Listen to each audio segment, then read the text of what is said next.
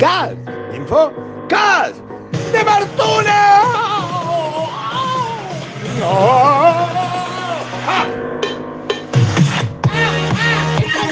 Yeah, yeah.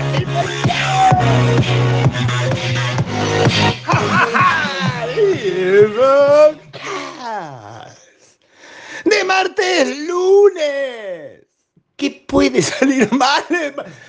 Semana corta después de fin de semana largo, lógicamente. Infocas, que es Infomail contado con mucha alegría, porque es martes y es un lunes. ¡Yeah, yeah! Y y tenemos 14 empresas pioneras para el FINIAR 2021. Se nos sumaron Nutri, eh, con Biusonic, se sumó Café Martínez, se, se Manje, un montón de gente sumada ahí por ahí que estaba en todo eso. Y entonces son un montón de sponsors. Y como venimos así, como que el viernes no salió Infomail, y entonces me confundo las cosas y tengo cosas del viernes junto con las cosas del lunes, junto con las cosas de hoy.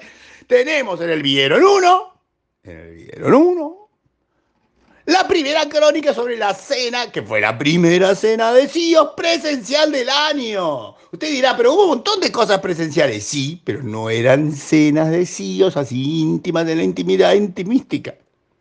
¿Eh? Y ahí estuvimos con la gente de IBM Consulting, con la gente de la Anónima, Walmart, que no es Walmart, es GDN, o sea, el grupo de Narváez, Chango Más y todo eso, y la gente de eh, Maxi Consumo, o sea, Juan Manuel Fera, Gustavo Baldini, Martín Falconier, y todos juntitos nos fuimos a una parrillada china, japonesa, no, me dicen japonesa, me, me enojan, me puse chino el otro día, se armó un bardo, eh, hagamos brasero oriental y quedamos en eso, y ahí hablamos, acá explicamos de qué hablamos, eh, de las distintas circunstancias del retail. Siempre se termina hablando de recursos humanos, siempre.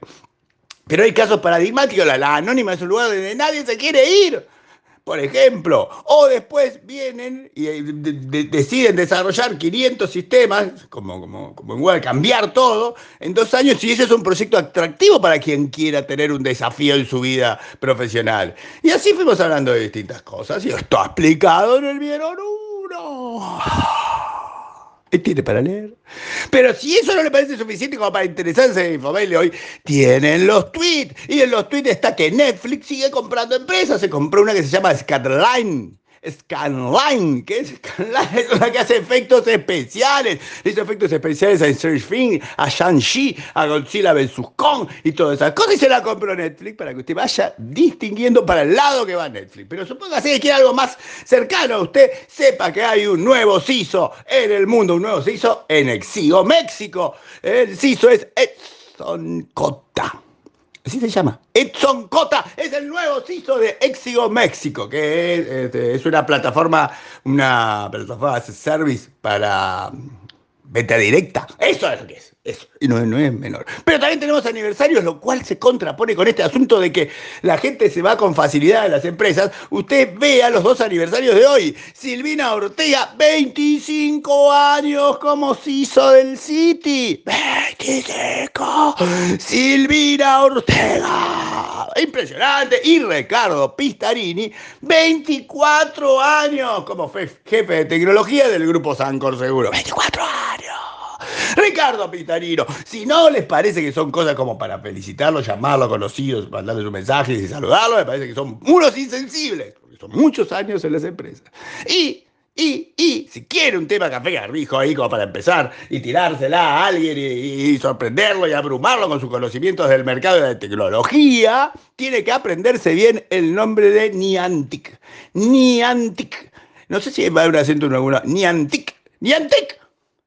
N-I. A-N-T-I-C. Niantic es la nueva empresa así enloquecedora de Wall Street porque recibió 300 millones de dólares de, de, inversión y eso la determinó como una de 9 mil millones de dólares, lo cual no nos impresionaría tanto si no hablaran ellos de hacer el Real World Metaverse, que es como el enfoque contrario al de Meta.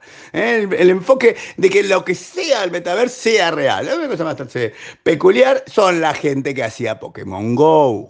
Para que se ubique. Entonces, este, hay una empresa de 9 mil millones de dólares de golpe de la nada, de un día para el otro. ¿Mm? ¿No es interesante? ¿No es interesante? ¿No es interesante? Si esto no le parece interesante, tenemos un hermoso, hermoso, hermoso, hermoso gráfico sobre el e-commerce en el mundo, en el mundo mundial, global, worldwide. Todo el mundo acá, la gente puede ver cómo fue el e-commerce, pero más importante que ver cómo fue es la perspectiva, cómo se supone que va a evolucionar el e-commerce mundial 2022, 2023, 2024 y 2025.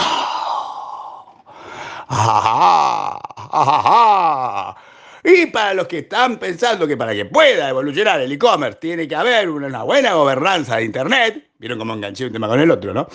Una buena gobernanza de Internet, hoy empieza, hoy empieza Argensic, precisamente, Escuela Argentina de Gobernanza de Internet, que además de que si ustedes se podían postular para una beca y todo eso, si no lo hicieron, ya fueron, podrían pensar que se la perdieron. No, no se la perdieron porque está en YouTube. Está en YouTube Live. Y ahí hay un link, hay un link para que puedan ver Gensic hoy por hoy. Y después hay una chapa, y después viene una música, y después viene un cierre, y después ya es martes, y ya, ya sonó mi alarma, y ya me voy, y ya está, pero no encuentro la música. Si encuentro la música, cierro. ¿eh? Ahí, un segundo. encuentro la música y cierro. Encuentro la música y cierro. Encuentro la música y cierro. ¡Y cierro!